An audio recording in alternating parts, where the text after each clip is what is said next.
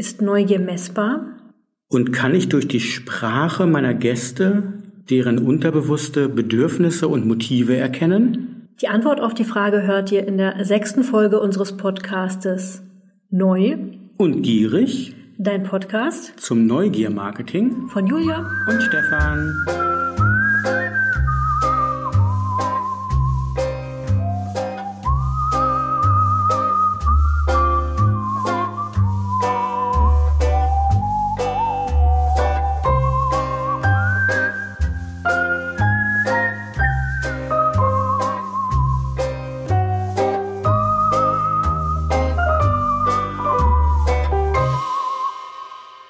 Moin, schön, dass ihr wieder eingeschaltet habt.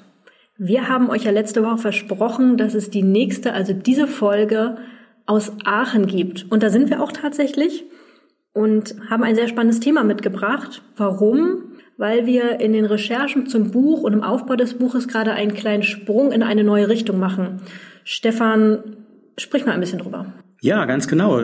Wir sprechen drüber und das Sprechen ist genau das, was wir im Buch uns jetzt näher anschauen wollen in den letzten Folgen der Podcasts als auch der Buchrecherche uns ja sehr intensiv damit darum gekümmert haben, wie müssen Inhalte aussehen, wie muss auch Content, Automatisierung aussehen, um Gäste und Kunden neugierig zu machen. Jetzt widmen wir uns und auch in den kommenden Folgen des Podcastes wirklich des, dem gesprochenen Wort. Das heißt, wir wollen uns anschauen, wie kann Sprache dazu beitragen, dass wir Neugier erkennen in unseren Kunden und Gästen und wie müssen wir eigentlich sprechen oder Dialoge führen, um Menschen neugierig zu machen. Genau, und während wir in den letzten Folgen darüber gesprochen haben, ob künstliche Intelligenz neugierig macht, ob sie empathisch sein kann, um Bots empathisch, ob Bots empathisch sein können oder ob wir zumindest Empathie ähm, hervorrufen können, geht es zwar um die Sprache, aber trotzdem spielt künstliche Intelligenz heute schon wieder eine Rolle, oder? Ja, wir kommen nicht von los, ganz genau. Also wir blicken wirklich in die Zukunft, beziehungsweise haben beim Gespräch heute gemerkt, dass wir mittendrin sind, eigentlich schon im Alltag. Und dass diese Vision immer alles ist in der Zukunft noch, ja eigentlich nur noch in der Massennutzung wirklich existiert, sondern wir heute das Glück hatten, mit dem Herrn Dr. Dirk Gratzel ein Interview zu führen für das Buch zum Thema automatisierte Spracherkennung. Und wir da gemerkt haben, wir leben eigentlich mittendrin schon in der künstlichen Intelligenz und wir leben schon mittendrin in einer Technologie, die in der Lage ist, Neugier, Empathie, ähm, Angst in unserer Sprache zu erkennen. Ganz genau. Wir sind nämlich bei der Firma Presire in Aachen. Was tun die? Die dekodieren gesprochenes und geschriebenes Wort und liefern Einblicke in die Persönlichkeit von Menschen. Das klingt total creepy, aber in unserem Gespräch mit dem ähm, Herrn Dr. Gretzel werdet ihr sehen, das ist super spannend und gar nicht so creepy, sondern eigentlich hochrelevant und wie Stefan, wie du schon gesagt hast eigentlich, das ist nicht mehr entfernt, sondern das passiert schon. Wir müssen dazu sagen, wir haben im Ursprung eigentlich gar nicht vorgehabt, dieses Interview oder den Tag, den wir bei Presire verbracht haben, wirklich explizit als Podcast zu verwenden. Sondern unser Plan ist ursprünglich gewesen, dass wir auf Grundlage dieser Erfahrung, die wir bei Presire gemacht haben, äh, daraus einen Podcast machen, ganz allgemein zum Thema Spracherkennung. Wir selbst überrascht gewesen sind über die Intensität und Tiefe, die Presire schon kann und werkeln lässt, so dass wir uns spontan umentschieden haben und den Podcast selber in zwei beziehungsweise drei Teile aufgeteilt haben. Und ihr hört heute den ersten Teil und wir einfach die Rohdaten unseres Gesprächs mit dem Herrn Dr. Gratzel genommen haben als Grundlage für diesen Podcast. Einfach weil wir so ja, fasziniert, neugierig als auch interessiert gewesen sind, was hier schon an Technologie möglich ist und was ich ganz offen auch sage, ich selbst nicht bis vor ein paar Wochen gedacht habe, dass es das schon so automatisiert und normal eigentlich im Alltag verwendet wird. In dem Sinne springen wir jetzt rein in das Gespräch, was wir mit Herrn, Herrn Dr. Gratzel geführt haben Und die allererste Frage, äh, die wir gestellt haben, war natürlich aus eigenem Ansinnen, wie neugierig äh, kann Sprachtechnologie schon sein und wie stark kann Sprachtechnologie, speziell Presaya, Neugier messen? Wir untersuchen den Zusammenhang zwischen eher formalen Aspekten von Sprache, ganz allgemein gesagt, also jede beliebige Sprache oder Form von Sprache, und Psychologie. Und mm, Neugier ist etwas, das wir auf der Basis von Sprache in einem Menschen feststellen können. Also ich nehme eine Sprachprobe von Ihnen, Sie haben jetzt gerade das Unternehmen vorgestellt und vom Grundprinzip funktioniert Precise, also wenn ich das jetzt aufgezeichnet hätte, schmeiße ich das in meine Technologie und dann sagt mir Precise, wie neugierig Sie sind. Mhm. Im Vergleich mit der normalen Bevölkerung Psychologie kann ich nichts anderes. Und sagt mir aber auch noch ihre anderen Motive und Antriebe ja. ähm, dazu. Das heißt, ähm, auf der einen Seite benutzen wir ihre Sprache als Datenquelle oder als Basis oder als Motor für Presire, um psychologische Einschätzungen ihrer Person vorzunehmen. Mhm. Auf der anderen Seite wissen wir aber natürlich auch, welche Form von Sprache welche psychologische Wirkung in ihnen auslöst. Wenn wir beim Thema Persona sind, ähm, dann ist eine Anwendung schon heute in, im Scope unserer Technologie, dass ein Kunde sagt, ich habe ein Verständnis einer Markenpersönlichkeit, die ich repräsentieren möchte, die setze ich aus bestimmten Attributen zusammen. Wir haben ein Projekt mit äh, zum Beispiel einer großen Krankenkasse, ne, die sagen, wir möchten immer assoziiert werden mit gesund, nah und kompetent, also nah im Sinne von emotionaler Nähe. Und dann ist es die Aufgabe von Presire, die Sprache, die dieses Unternehmen nach außen sendet, ob nun individuell oder allgemein, mhm.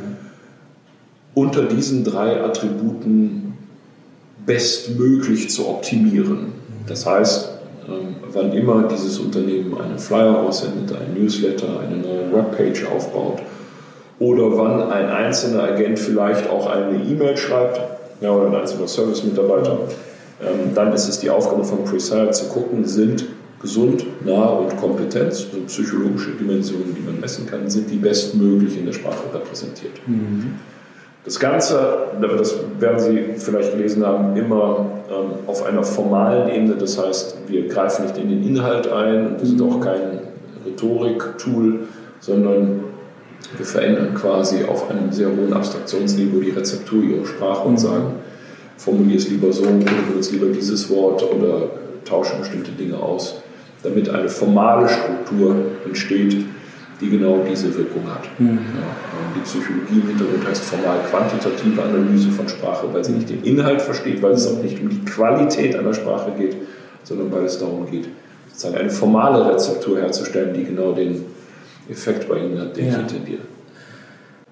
Eine der ersten Fragen, die wir uns gestellt hatten, als wir speziell ja diese Bewerbungsgespräche, ja. die Sie analysieren, ja. ähm, darüber gelesen hatten, war, ähm, wie gewährleisten Sie, dass ich so auf diese emotionale Spontansprache komme? Also, dass ich in dem Moment, wo ich ja als Bewerber ja eh schon in einer etwas verkrampften Situation höchstwahrscheinlich ja. bin und ich dann noch weiß, ähm, ich werde aufgezeichnet, ähm, rede ich nicht automatisch dadurch unspontaner? Denke ich nicht unnatürlich über Dinge nach, die am Ende genau diese Analyse mit beeinflussen? Ja, also wenn wir, wir haben einmal den Bereich Customer Experience und wir haben den Bereich Personal. Mhm. Wenn wir jetzt über das Thema Personal und dann Rekrutierung, der Teil, der immer am heftigsten diskutiert wird bei mhm. uns, ja, mit uns, wenn man über uns diskutiert, ist das immer der emotionalste Punkt. Ähm, Im Bereich der Rekrutierung ist der Ablauf so, Sie sind bei einem unserer Kunden ein Bewerber. Und bevor sich der Kunde jetzt mit den Details auseinandersetzt, sind ja meistens größere Mengen an Bewerbern, die man hat für eine Position, schickt man sie durch ein Presire-basierendes Interview, das heißt, Sie rufen auf einer Telefonanlage an, da ist eine menschliche Stimme, die kommt immer von einer Maschine, ähm, die begrüßt Sie recht freundlich, stellt Ihnen eine Reihe von Fragen und dann ähm, erzählen Sie etwas zu unterschiedlichen Lebensbereichen. Sie können sich die Lebensbereiche aussuchen. Es gibt einen langen Fragenkatalog, Sie müssen nicht alle Fragen beantworten. Ziel ist einfach nur, Ihnen genügend Themen zu offerieren, genügend Fragen zu stellen, damit Sie leicht ansprechen können. Und wenn Sie dann anfangen zu sprechen, dann ist es bei einem Teil der Probanden oder der Menschen, die da getestet werden, tatsächlich so, dass sie ob der Neuartigkeit der Situation etwas irritiert sind und verunsichert sind. Das kann man sehr gut beobachten, messen. Das sieht man. Diese Irritation verliert sich in der Regel innerhalb der ersten 60 Sekunden. Im schlimmsten Fall sind es etwa 90 Sekunden ihrer Sprache, die davon beeinträchtigt werden. Um ganz sicher zu gehen, dass dieser Effekt nicht an irgendeiner Stelle irgendetwas sozusagen ähm, provoziert, was vor allem das Ergebnis angreifbar macht, verwerfen wir, ohne dass wir es sagen, die ersten 180 Sekunden einer Sprachprobe. Das heißt, erst nach drei Minuten wird tatsächlich angefangen, oder wenn die ersten drei Minuten rum sind, dann fängt die Datensammlung an, die wir brauchen, damit wir eine Auswertung machen können. Bis dahin ist alles eliminiert und sie reden so, wie sie üblicherweise. Mhm. Dass sie angespannt und nervös sind, weil es eine Vorstellungssituation ist. Ähm, das ist so bei einem Teil der Menschen, bei manchen nicht, beim Teil ja. Ähm, das ist insofern irrelevant, als das Einzige, was passiert, der Umstand ist, dass Presire erkennt, sie sind angespannt und nervös. Mhm. In einem Vorstellungsgespräch registriert der Recruiter auch, dass sie angespannt und nervös sind, wenn sie es denn sind. So, ob das seine, ich sag mal, Entscheidung ähm, beeinflusst, wird mutmaßlich auch davon abhängen, worum geht es, was ist es für ein Job, äh, setzt der eiserne Nerven voraus und maximale emotionale Stabilität, dann disqualifizieren sie sich vielleicht in dem Moment ist es egal, weil sie im Controlling arbeiten, dann ne, wird es irrelevant sein. Das Grundproblem, das an der Stelle existiert und das Presire eliminiert, ist, ihr mal, unter dieser Anspannung, diese, diesem, dieser Stress führt dazu, dass sie Aktionsmöglichkeiten verlieren. Das kennen Sie, wenn Sie unter Druck kommen, wenn Sie in Stress kommen, dann wird Ihr Fokus einfach kleiner und Ihre Aktionsmöglichkeiten gehen zurück. Das heißt, Sie präsentieren sich einem Menschen, wenn Sie sehr angespannt und nervös sind, eben nicht in der Normalverfassung, sondern in einem tendenziell Ausnahmezustand. Das macht es Ihrem Gegenüber in der Regel sehr schwer bis unmöglich, selbst wenn er ein Experte ist, hinter die Fassade Ihrer Nervosität und Anspannung zu gucken und ein tatsächlich realistisches Bild derjenigen Aspekte Ihrer Person zu bekommen, die tatsächlich relevant sind für den Job, wenn es die Nervosität jetzt nicht, wenn das nicht das zentrale Moment ist. So. Warum ist das so schwierig? Wir sagen, in, oder in der Psychologie sagen wir, bestimmte Phänomene überlagern das, was dahinter ist. Ja? Sie sind ein bisschen nervös, fahrig, sie geben sich nicht so freundlich, sympathisch, offen wie sonst, sie können nicht so schnell denken, sie können nicht so schnell sprechen. Ja? Alles etwas reduziert. Ähm, für Presire ist das überhaupt gar kein Problem, weil Presire bei der Analyse derjenigen Dinge, die aus der menschlichen Perspektive hinter ihrer Nervosität liegen, ohnehin auf völlig andere Aspekte zugreift für die Analyse, die durch ihre Nervosität überhaupt nicht beeinträchtigt werden. Mhm. Das heißt, sie können unglaublich nervös und angespannt sein und trotzdem kann Presire Aspekte ihrer Persönlichkeit oder bestimmte ihrer Kompetenzen trotzdem gut messen, weil es dafür auf, ich sag mal, Phänomene, Messpunkte in ihrer Sprache zugreift, die durch ihre Nervosität größtenteils wirklich beeinflusst werden. Mhm. Presire analysiert, wenn wir so eine Sprachprobe hätten, wie wir jetzt die Sprache austauschen, etwa 500.000 Aspekte ihrer Sprache, eine halbe Million, mittlerweile fast schon 600.000 Features. Und davon werden x Prozent durch ihre Nervosität beeinflusst, ein Großteil aber nicht. Mhm. Bis an den Punkt, wenn, sie, wenn ich sie jetzt natürlich in heillose Panik versetze und sie in einen wirklichen inneren Ausnahmezustand kommen, dann funktioniert die Pre-Analyse ja. auch nicht mehr. Dann schreien sie nur noch oder weinen oder wimmern. Ne? Mhm. Aber das ist kein Zustand, den man Menschen psychologisch diagnostiziert. Mhm. So. Ähm, das bedeutet, Presire ist in der Lage, deutlich objektiver zu agieren, als ein Recruiter das tut. Ähm, es kann dafür aber bestimmte andere Dinge nicht einschätzen, die natürlich ein Mensch gut einschätzen kann. Es kann bestimmte Kompetenzen nicht überprüfen. Ob sie Ahnung von einer Sache haben, das weiß das System mhm. nicht. Ja. Ähm, wie sie sich ansonsten präsentieren und geben, das kann das System auch nicht sehen, in Anführungsstrichen, das kann er nur hören. Aber mit dem, was es da herausfindet, schafft es eine Treffsicherheit, eine Genauigkeit zu bestimmten Aussagen, die deutlich höher ist als alles, würde ich sagen, was es bislang am Markt gibt, mit aller gebundenen Vorsicht. Und weil es eben ein intelligentes Tool ist, ist es nicht nur in der Lage, die Qualität seiner psychologischen Aussagen zu verbessern. Es ist vor allen Dingen in der Lage, seine eigenen Entscheidungen zu optimieren im Hinblick auf den Aspekt, um den es tatsächlich in der Rekrutierungssituation geht. Es geht nämlich in der Rekrutierungssituation ja nicht darum, ihre Psychologie möglichst präzise vorherzusagen. Das war das, was alle glauben. Mhm. Das ist ja totaler Quatsch. Derjenige, der rekrutiert, möchte einen leistungsfähigen Mitarbeiter gewinnen.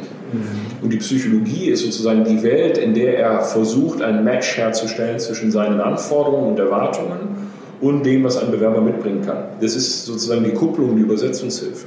Es ist aber ein höchst unvollkommener Akt. Psychologie ist ungenau, Konstrukte sind unscharf, konkrete Aussagen im Hinblick auf zukünftiges Verhalten kann die Psychologie kaum treffen. Ja? Also je genauer es werden soll, desto diffuser wird es. Und das, was Presire ja eigentlich macht in der Rekrutierung, ist, wir werfen diese ganzen Psychologie-Reports aus, weil die Recruiter sie haben wollen. Aber der eigentliche Clou ist, dass Presire ja gelernt hat, was macht Mitarbeiter in einer Organisation erfolgreich. Man kann das am Anfang der Maschine trainieren, indem man einfach Menschen in der Organisation testet, deren Daten einspeist und deren Zufriedenheit, deren Zugehörigkeit zum Unternehmen mit einspeist. Dann lernt Chris, aha, das ist die Sprache derjenigen, die schon lange dabei sind, die sehr zufrieden sind, die vielleicht auch auf einem besonders hohen Niveau performen. Ähm, und dann bekommt das System immer wieder die Information, das war ein Bewerber, den hast du analysiert, analysiert den haben wir eingestellt oder haben wir nicht eingestellt. Und wenn wir den eingestellt haben, welche Qualität seine Karriere nimmt in dem Unternehmen, wird er gut, wird er ein Top-Performer. Und das versetzt Presire in die Lage, wenn Sie sich heute bei einem unserer Kunden zu bewerben, vorherzusagen, wie gut Sie bei diesem Kunden performen werden. Und das ist das, worum es ihm geht. Welche Persönlichkeitsmerkmale Sie mitbringen, ist letztlich scheißegal. Wenn das System aussagt, es gibt eine 86-prozentige Chance, dass Herr Niemeyer ähm, ein Top-Performer bei Randstadt wird, ja, dann werden die Sie einstellen. Mhm. Ähm, völlig egal, was in dem psychologischen Report steht, mag der sich auch völlig unterscheiden von dem, was man eigentlich dachte, die Sollanforderung gewesen wäre. Mhm. Ähm, und das ist intelligente Technologie. Das muss man immer mit einer gewissen Vorsicht machen, weil erstens kriegen immer alle sofort die Sorge, jetzt fangen Maschinen an, schon solche Entscheidungen zu treffen. Das dürfen sie nicht. Mhm. Das trifft immer, trifft ein Mensch die Entscheidung. Aber unter uns gesagt, in Zukunft werden das Maschinen einfach machen und sie werden es besser machen als Menschen. Sie werden es besser machen, weil sie sich von all dem, was uns ständig ablenkt, überhaupt nicht beeindrucken lassen. Ja? Ob ich sie attraktiv finde oder nicht, ist für die Frage, ob ich sie einstelle oder nicht, ein wesentliches Moment. Wie ihr Nachname klingt, ob deutsch oder arabisch, ja, ist in allen handwerklichen und gewerblichen Berufen wirkliches Momentum bei der Einstellung. Das interessiert die Technologie überhaupt nicht. Die sagt, passt oder passt nicht oder passt mit guter Quote. Und davor haben Menschen natürlich Angst. Also deshalb muss man an der Stelle immer sehr vorsichtig sein und auf diese Ängste natürlich Rücksicht nehmen. Ähm, das ist Punkt 1 an der Stelle. Und Punkt 2 ist, hm, wir glauben immer, wir wären so einzigartig und so furchtbar komplex. Das sind wir auf manchen Ebenen auch. Aber auf der anderen Seite sind wir natürlich auch berechenbar, typologisierbar, skalierbar. Und es ist gar nicht so schwierig, wirklich nicht so schwierig, herauszufinden, was für Sie die wesentlichen Kaufmotive sind. Und es ist auch überhaupt nicht schwierig, Ihnen dann passende Angebote zu unterbreiten. Es ist überhaupt nicht schwierig, den, weiß ich, die Capture Rate oder den Net Promoter Score zu tunen.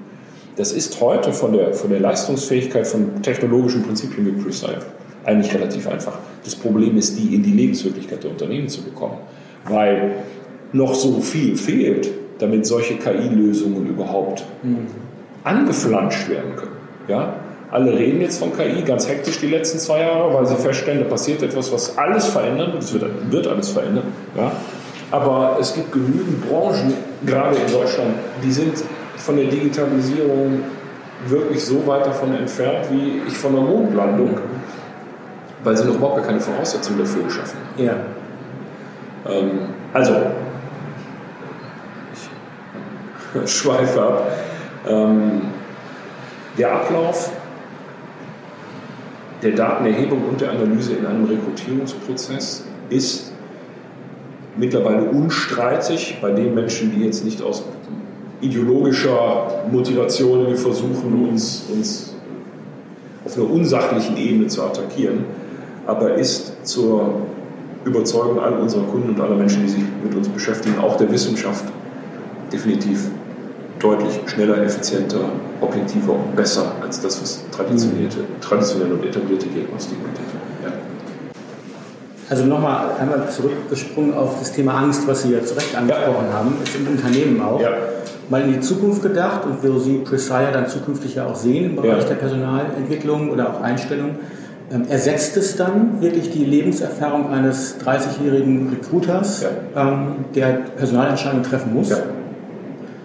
Das ist wahrscheinlich schwierig zu kommunizieren im Unternehmen dann auch. Ne? Ja. Aber es ist die Realität. Mhm. Ähm, weil das System bestimmte Dinge einfach besser kann. Mhm.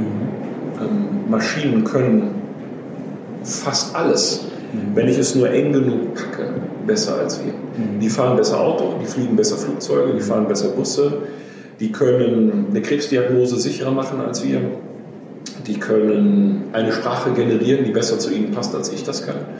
Ähm, und die können auch besser erkennen, welche psychologischen Merkmale ein Mensch mitbringt.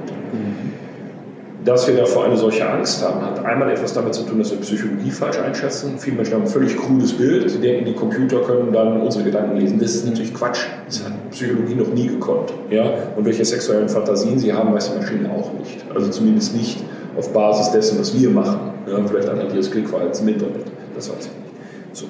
Ähm,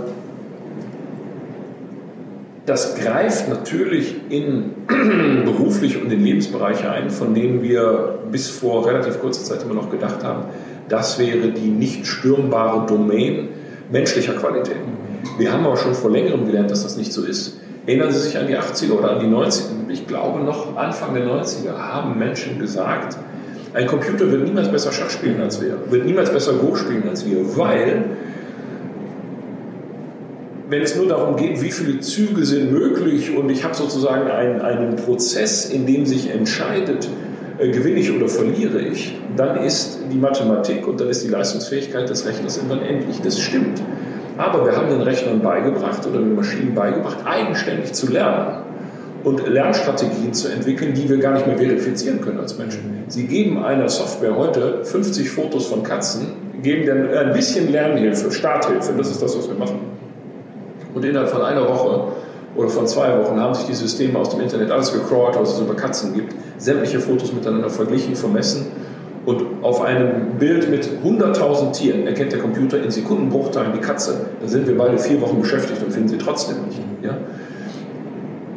Es ist definitiv so, dass es in meiner Wahrnehmung und Betrachtung in den nächsten 25 Jahren nichts mehr gibt, was, oder sagen wir in 25 Jahren nichts mehr gibt, was Menschen besser können als Maschinen.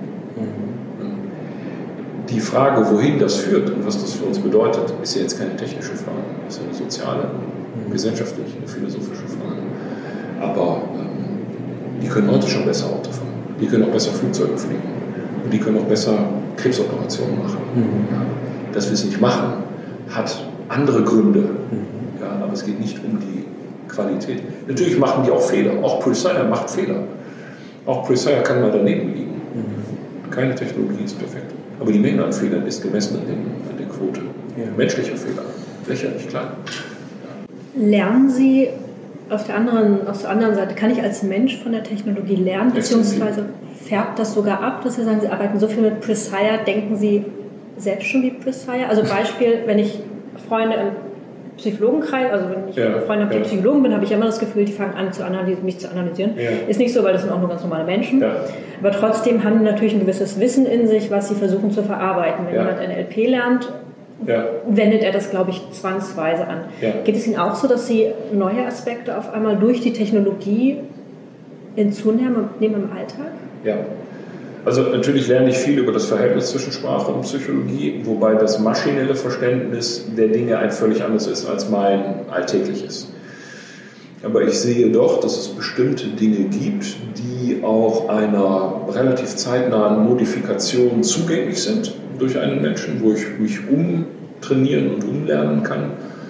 Und solche Dinge integriere ich in meinen sprachlichen Alltag und natürlich machen wir nicht nur Recruiting, sondern wir machen ja viel mehr Personalentwicklung, wo es genau darum geht, die Sprache von Menschen so zu verändern, dass sie zum Beispiel, weil sie Führungskräfte sind, eine andere Qualität in ihre Sprache bringen. Mhm. Und das zu beobachten ist extrem verblüffend, weil die Wirkung dessen, das müssen sie erlebt haben, sonst werden sie es nicht glauben wie eine relativ simple Modifikation vergleichsweise, vergleichsweise scheinbar oberflächlicher sprachlicher Dinge dazu führt, dass die Wirkung, die Menschen auf andere Menschen haben, eine völlig andere wird. Ja, also eliminieren Sie Mann, aber ähm, und den Konjunktiv aus Ihrer Sprache.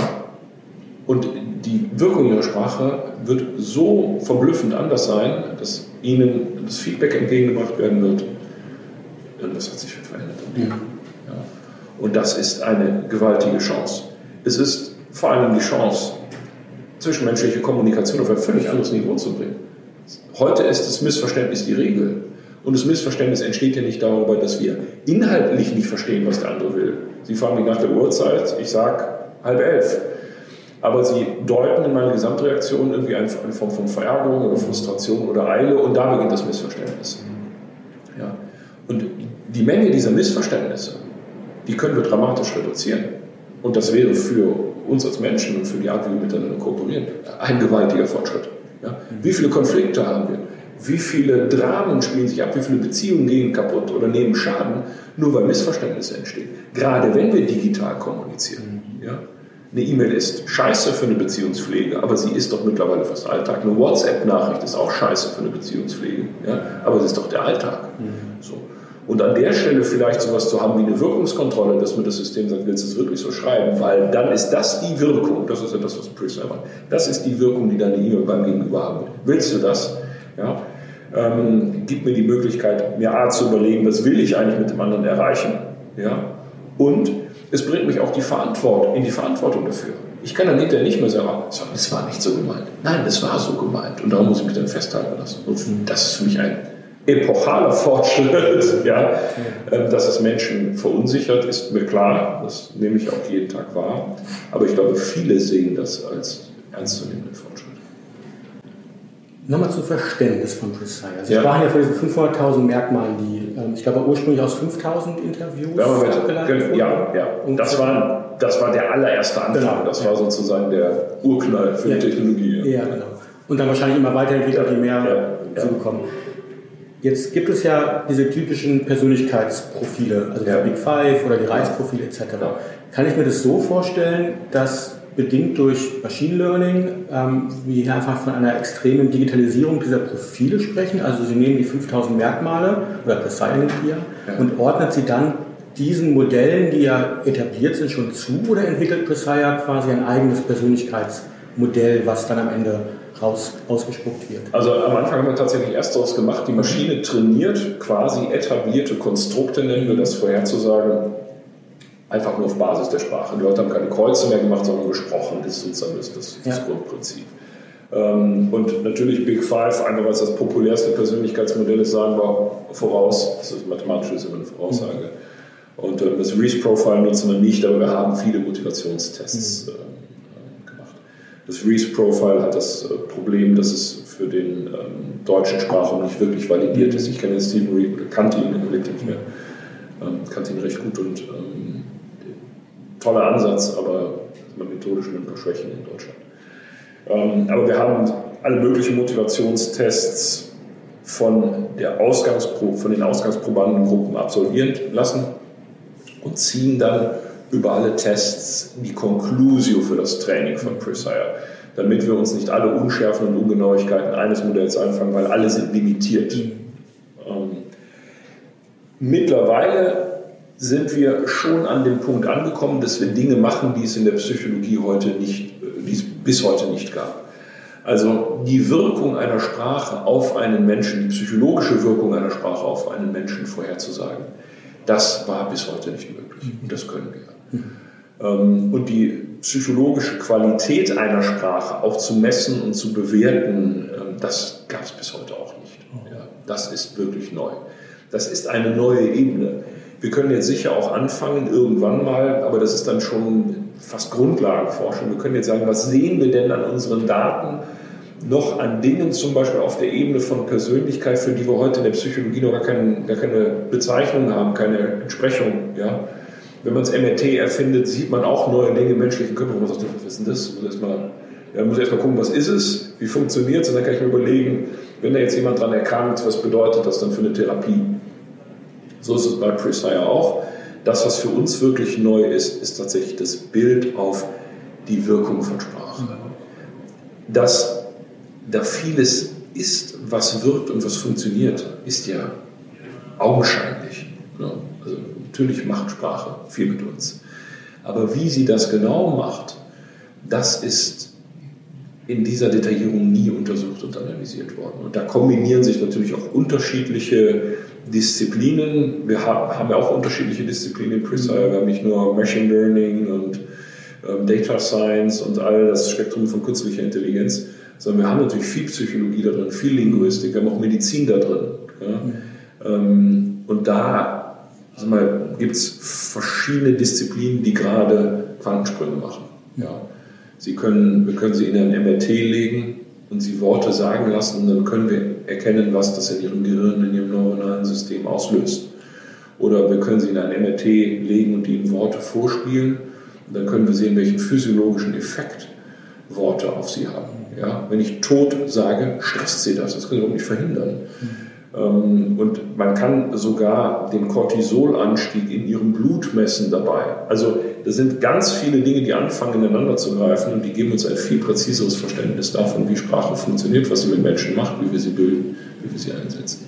Wie, wie können Sie das oder was, was ist der Clou dahinter? Naja, also wenn ich weiß, ähm, ein Wort wie schlecht mhm. hat einen physiologischen Effekt auf Sie.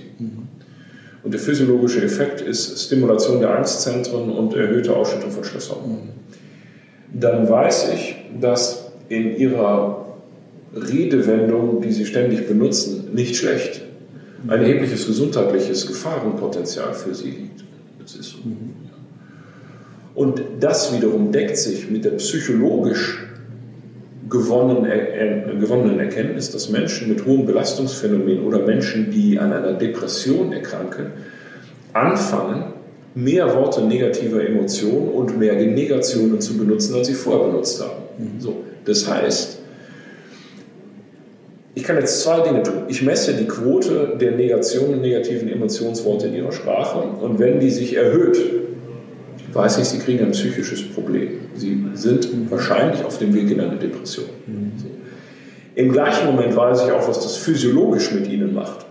Und es gibt mir jetzt verschiedene Ansatzpunkte in einer ganz, ganz frühen Phase, viel früher, als wir das jemals gemacht haben, mir zu überlegen, wie muss ich jetzt bei Ihnen intervenieren, damit Sie nicht in eine Depression kommen. Da greifen Medizin und Psychologie und Psychiatrie natürlich ineinander. Ähm, aber ich kann zum Beispiel darüber, dass ich Ihnen abtrainiere, nicht schlecht zu sagen oder Negationen zu benutzen, Ihr Depressionsrisiko wieder signifikant verringern. Ja. Dass es diese Zusammenhänge gibt, das weiß man schon ganz lange, aber man hat es nie wirklich untersuchen können, weil die Technologie fehlt. In den 70er Jahren haben das Therapeuten schon gemacht. Expressives Schreiben waren die ersten Ansätze, und dann natürlich auch Sprechen. Dann hat man irgendwie mit mühsamster Technologie ihre Sprache aufgezeichnet und vielleicht mal so eine therapeutische Sitzung verschriftlicht und sich dann bestimmte Dinge anguckt, wie oft benutzt er ich, korreliert das irgendwie mit den Befunden, die ich dazu habe, im Therapieverlauf. Ja? Wie oft sagt er wir? Wie oft referenziert er auf andere? Wenn sie depressiv sind, sind sie in ihrer eigenen Welt gefangen, gehen die Referenzen auf andere runter. Haben sie therapeutischen Erfolg, dann öffnen sie sich wieder innerlich auch für wir, ihre Umgebung und dann nehmen die Referenzen auf andere wieder zu. Das hat man schon ganz lange untersucht, aber halt nach Fußgängermethoden. Und heute macht sich Technologie in Sekundenbruchteilen auf Tausenden von Ebenen, wenn sie das möchte. Das heißt, heute haben wir eine ganz andere Genauigkeit und Präzision in der Analyse der Dinge. Das heißt, der Schlüssel für Precise ja auch in der Spracherkennung dann liegt, wenn ich jetzt so ein Interview Es ist für uns eine, eine Brückentechnologie. Ja. Wir sind keine Spracherkenner, also wir nutzen, es gibt ja. Riesenunternehmen, die sich damit beschäftigen, die nutzen wir. Wie, wie, hoch ist da die, die, die Fähigkeit schon, wenn ich jetzt so ein Interview von Precise analysieren lasse, das automatisiert zu erkennen? Oder brauche ich ähm, hinterher eine Transkribierung noch? Sie brauchen eine Transkribierung, also, oder andersrum.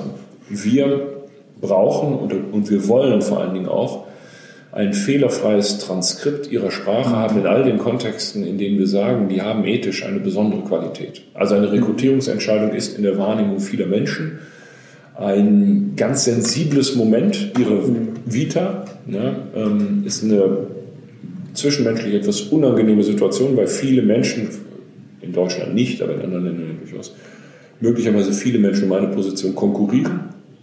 Das heißt, In diesem Kontext soll der Gesamtprozess so aufgebaut, strukturiert und sortiert sein, dass man ihn zu 100 Prozent auch in seiner Qualität nachvollziehen kann. Das bedeutet, da möchte ich ein Transkript Ihrer Sprache haben, das fehlerfrei ist. Mhm. Deshalb schicken wir Ihre Sprache durch einen Erkenner. Je nach Situation sind die Erkennungsqualitäten unterschiedlich gut. Mhm. Und jede einzelne Ungenauigkeit in der Sprache wird von einem Menschen dahingehend überprüft, passt das. Und da gibt es ständig Stichproben und Untersuchungen zu, damit das auch zu 100 Prozent sicher ist und nicht aus dem wenn, wenn Sie einmal sagen, dann ist es für einen Erkenner fast unmöglich herauszufinden, meinen Sie einmal oder meinen Sie, es war einmal. Ja. Ähm, selbst wenn ich viel Sprachmodelle drumherum habe, gibt es Situationen, in denen ich das beides nutzen kann und dann weiß es der Erkenner nicht. Für die Auswertung von Precire wäre das eine Wort bei einer Sprachprobe völlig irrelevant, aber wir möchten es trotzdem richtig wissen. Und deshalb muss sich das jemand anhören. Wenn wir ein paar Schritte weiter sind, wenn wir auch, ich sag mal, anfangs Skeptiker überzeugt haben in bestimmten Bereichen, vor allem bei den Datenschützern und bei den Arbeitsrechtlern, dann werden wir irgendwann dahin gehen, dass wir direkt die Erkennerleistung in das System einspielen, weil wir brauchen keine 100% Erkennungsrate. Ja. Okay. Aber im Moment wollen wir es haben. Das hat was mit der Ethik, das hat was mit, der Dokumentation, auch mit dem Qualitätsverständnis zu tun. Mhm. Ich möchte nicht, dass irgendwann mal in irgendeinem Kontext wir einen Gesamtprozess öffnen müssen mhm. und dann sagt jemand, ja, aber du hast ja nur 70 Prozent der Worte zutreffend erkannt, dann müssen wir ihm erklären, warum das trotzdem ausreichend ist. Da muss man extrem tief in technologische Fragestellungen gehen. Es hat einfach eine andere Anmutung und Qualität, wenn ich sagen kann, hier, Anima, das ist Ihr Transkript. Mhm. Gucken Sie, ja, ähm, erinnern Sie sich, was Sie gesagt haben, oder wenn es nicht länger als sechs oder acht Wochen her ist, dann haben wir die Sprachprobe noch, ja, dann kann man es einfach miteinander vergleichen. Mhm. Ähm, und dann ist das zweifelsfrei. Das heißt, Dialekte und, und so eigensprachliche Gewohnheiten der Regionen dann auch keine große Rolle spielen für Sie? Ähm, das hat einen gewissen Effekt an der Oberfläche der Analyse. Mhm. Wenn der Effekt zu stark wird, also wenn das anfängt, die Analysequalität sukzessive in Frage zu stellen, ähm, dann hm, ist es so, Precire ist darauf trainiert, Deutsch zu analysieren mhm. oder Englisch zu analysieren. Es ist nicht darauf trainiert, einen spezifischen Dialekt, der für Poseidon eine neue Sprache ist, ja. zu analysieren. Das heißt, wenn ihr Schwäbisch oder ihr Sächsisch so krass ist, dass ich wahrscheinlich auch Schwierigkeiten hätte, sie zu verstehen, dann sagt Poseidon, sorry, ist kein Deutsch. Mhm. Und dann macht es keine Analyse. Ja. ja. Aber wenn sie jetzt Neigungen haben, die normal sind, mundartlich, es gibt fast niemanden, der ja ein perfektes Hochdeutsch spricht, dann ist die Maschine trainiert mit allem, was üblich ist, was normal ist, was auch zwischenmenschlich in der Regel jetzt nicht zu viel Irritation auslöst, zu verarbeiten. Okay, Ich habe noch mal eine Verständnisfrage. Ja. Also, dass ich mit dem, was ich sage, irgendwas auslöse, was vielleicht negativ oder nicht negativ ist, das wussten wir ja schon lange. Wir haben ja. es eben bisher nicht gemessen. Also ja. Einfachste Version wahrscheinlich von Watzlawick, ne, der ja, genau. das alles beschrieben hat. Ähm, das ist erstmal soweit gut wie auch schlecht. Ich ja. erzeuge damit eine gewisse Art von Subjektivität beim ja. Redenden, aber auch beim Empfänger vor ja. allen Dingen. Bei dem ist es ja so, der kann ja gar nicht, der muss ja leben mit dem, was er hört. Leben mit dem, was er hört und Person A weiß vielleicht gar nicht, dass es das auslöst. Genau. Ähm, auf der anderen Seite gibt es ja auch in solcher Kommunikation immer eine Überraschung, die vielleicht jetzt im größeren Kontext zur Weiterentwicklung führt, ähm, ja. vielleicht auch zum anderen Auseinandergehen von Personen, aber auch nur auf personeller Ebene sind, im Marketing vielleicht tatsächlich zu Überraschungen. Ähm, nehmen wir nicht, wenn wir so eine Technologie haben und ich gehe jetzt mal wirklich raus aus dem Recruiting-Prozess und raus aus dem Marketing, ähm, im Zwischenmenschlichen wäre es ja irgendwann sinnvoll, wenn ich sage, ich habe ein kleines Knöpfchen im Ohr ja. und bevor ich etwas sage, bevor ich eine Mail schreibe, geht kurz die Software rüber und sagt, mach das mal lieber nicht, weil das kann das und das auslösen laufe nicht Gefahr, dass das, was uns menschlich eigen ist, dieses Subjektive, wo wir auch mal dran auseinandergehen, wo es auch mal Kraft ist, trotzdem außer, außer Kraft zu setzen? Mm, ich glaube, wir sind ja immer diejenigen, die darüber entscheiden, wann wir welche Technologie nutzen. Mhm. Und das ist ihnen ja unbenommen, zu sagen, ich nutze die Technologie nicht. Ich vermute mal, dass es darauf hinauslaufen wird, dass wir in vielen kommerziellen Kontexten oder Kontexten, an denen bestimmte Qualitäten hängen, äh, viel Wert darauf legen werden, dass es so ist. Ja, also der Flugkapitän, der in einer schwierigen Wettersituation die Ansage macht, der wird es vielleicht schon gut erklären, optimistisch. Ja, und dann stellt er zumindest den Optimismusknopf in seiner Sprache an, damit die Passagiere nicht hören, wie groß sein äh, Optimismus wirklich ist im Hinblick auf die Frage, ob, keine Ahnung, man heil ankommt oder ein blödes Beispiel jetzt vielleicht, aber nur als Beispiel. Mhm. Während wenn wir abends beim Wein übers Leben philosophieren, wir wahrscheinlich auf solche Technologien verzichten. Ähm, das ist uns ja unbenommen. Aber ich glaube ehrlich, dass in der Regel das, was Sie das überraschende Moment nennen, ja eine ungewollte und eben von beiden gerade nicht intendierte Überraschung ist. Wir werden nicht alle Konflikte dadurch auflösen und wir werden nicht äh, emotionsärmer an der Stelle. Wir werden nur etwas zielgerichteter und genauer. Ja. Ähm, und das, ich, ich finde das einen Riesenfortschritt. Wie oft ist es mir in meinem Leben schon passiert, dass ich etwas kommuniziert habe, vor allem wenn Sie in Gruppen kommunizieren liegen sie ja immer bei irgendjemandem daneben. Ja, das heißt, ich schreibe eine E-Mail an den Kreis meiner Gesellschafter und meine es oder beabsichtige Folgendes damit, folgende Aktion auszulösen oder zu berichten, in der Hoffnung, es wird positiv gutiert und alle sagen, es ist ja toll, dass das gelingt und entwickeln weiter Optimismus auf den Fortgang der Gesellschaft. Und es ist mir schon passiert, obwohl ich ja sensibel bin, was Sprache angeht, dass aus unterschiedlichsten Gründen das eine völlig andere Wirkung erzeugt hat oder scheinbar eine andere Wirkung erzeugt hat. Und wenn ich das in Zukunft vermeiden könnte, wäre mir wirklich geholfen. Und wenn das Vermeiden darin besteht, dass in meinem Outlook einfach noch so eine Emotionskontrolle oder so eine Wirkungskontrolle mit drin ist, die wie bei der Rechtschreibkontrolle mir die Dinge zeigt ja, und sagt, also wenn du das wirklich willst, oder guck mal, im Moment ist das nur 26% optimistisch, ja, aber wenn du mehr Optimismus willst, kannst du das und das und das machen. Da habe ich die Wahl. Die Entscheidung treffe ja immer noch ich. So, wir gehen wieder raus aus dem Interview mit Dr. Kratzel. Und das war der erste Teil des Podcasts zum Thema Spracherkennung und künstliche Intelligenz. Wir hoffen, ihr habt so einen ersten Eindruck mitgenommen, wie tief schon Sprachanalyse und automatisierte Spracherkennung die Gefühle eines Menschen und deren Persönlichkeitsbild darstellen kann. In der nächsten Woche springen wir dann in den zweiten Teil des Podcasts, wo wir im Interview mit Dr. Dirk Kratzel gesprochen haben über künstliche Intelligenz und Sprachassistenten. Also in, welcher Form können Amazons, Alexa, Googles Assistant und Siri auch schon Dialoge führen, die auf die Bedürfnisse und Wünsche des Nutzers in seiner Sprache eingehen können. In diesem Sinne wünschen wir euch noch wunderschöne Weihnachtstage und winterliche Tage. Bis nächste Woche. Tschüss.